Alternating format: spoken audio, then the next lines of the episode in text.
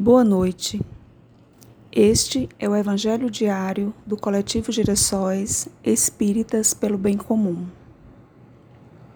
Vamos respirar fundo, direcionar calmamente nosso pensamento a Jesus, o Cristo amoroso que andou na terra falando de amor através dos exemplos de não julgamento, de afetuoso acolhimento de fraternidade e de plena empatia.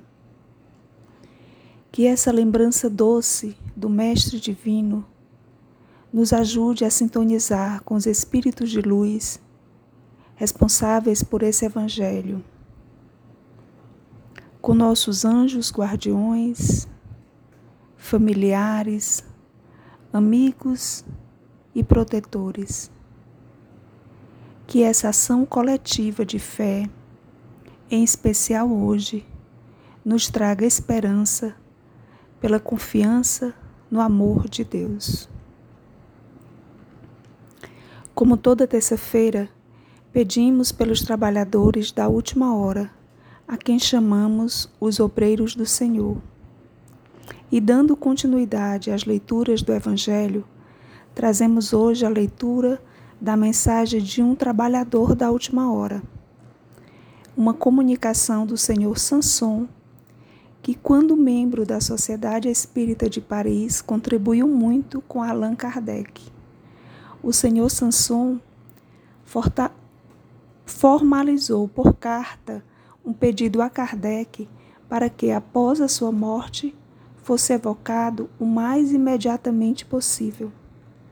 Disse na carta que queria possibilitar a Kardec, aspas, os meios de estudar, fase por fase, nessas evocações, as diversas circunstâncias que se seguem ao que o vulgo chama a morte. Fecha aspas.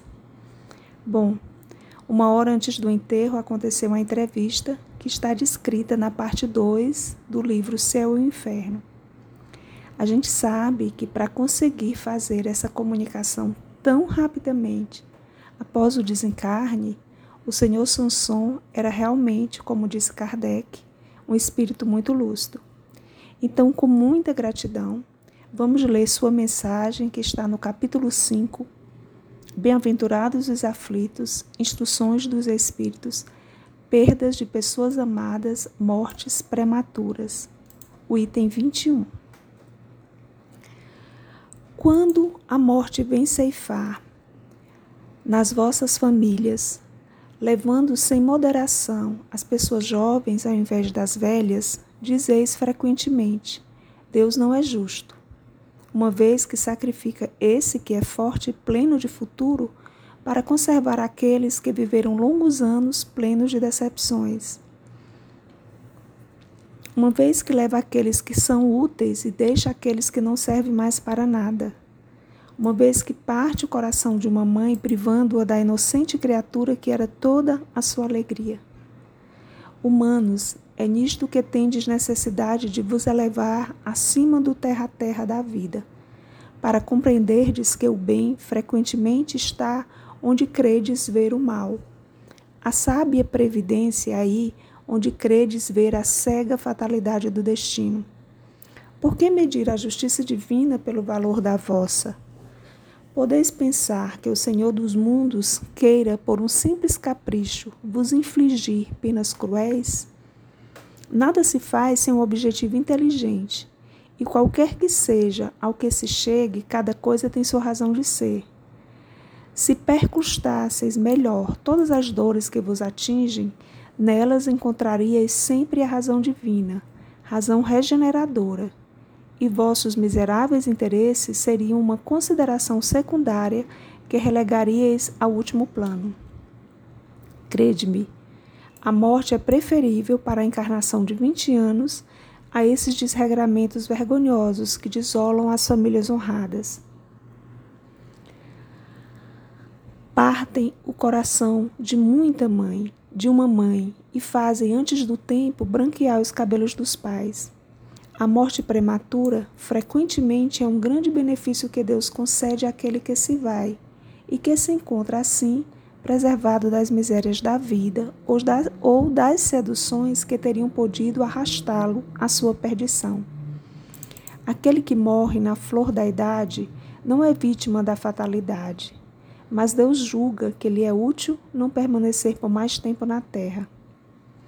É uma terrível infelicidade, dizeis, que uma vida tão plena de esperança seja tão cedo cortada.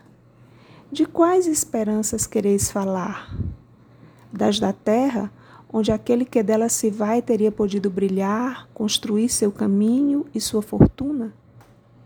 Sempre essa visão estreita, que não pode se elevar acima da matéria. Sabeis qual seria a sorte dessa vida tão plena de esperança, segundo vós?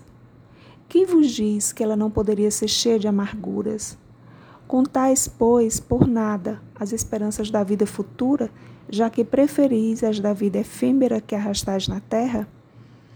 Pensais, pois, que vale mais ter uma posição entre os homens que entre os espíritos bem-aventurados? Regozijai-vos ao invés de vos lamentar, quando praz a Deus retirar um de seus filhos deste vale de misérias. Não há egoísmo em desejar que ele aí permanecesse para sofrer convosco? Ah, essa dor se concebe naquele que não tem fé e que vê na morte uma separação eterna. Mas vós, espíritas, sabeis que a alma vive melhor desembaraçada do seu envoltório corporal. Mães, sabeis que vossos filhos bem-amados estão perto de vós, sim, bem perto seus corpos fluídicos vos cercam, seus pensamentos vos protegem, vossa lembrança os embriaga de alegria. Mas também vossas dores desarrazoadas os afligem, porque elas denotam uma falta de fé e são uma revolta contra a vontade de Deus. Vós que compreendeis a vida espiritual, escutai as pulsações do vosso coração chamando esses bem-amados e se pedirdes a Deus para os abençoar, sentireis em vós essas poderosas consolações que secam as lágrimas, essas aspirações maravilhosas que vos mostrarão o futuro prometido pelo soberano Senhor. Sanson, antigo membro da Sociedade Espírita de Paris, 1863. Esse texto nos sugere a palavra ressignificação dar um novo sentido, ressignificar a morte, que a doutrina espírita sabiamente denomina de desencarne, a perda do corpo da carne para a emancipação do espírito numa nova dimensão, onde a visão se amplia e o crescimento é reconhecido. Eurípides Barçanufo, no livro Lírios de Esperança, conceitua ressignificar como dar sentido novo em direção a um porvir de esperanças e completude interior. Apesar da saudade, do abraço e da convivência mais próxima, vamos lembrar que a morte não separa os que se amam verdadeiramente. Que pelo pensamento amoroso e pela prece, continuamos nos apoiando na certeza de que um dia estaremos reunidos no mundo melhor. Que durante o sono os bons espíritos venham nos ajudar com seus conselhos, que os doentes tenham o repouso e o tratamento necessário, e que a vacina contra a Covid-19 chegue para todos o mais urgente possível. Fiquemos em paz e tenhamos todos uma boa noite. Este foi o Evangelho Diário do Coletivo Girassóis Espíritas pelo Bem Comum.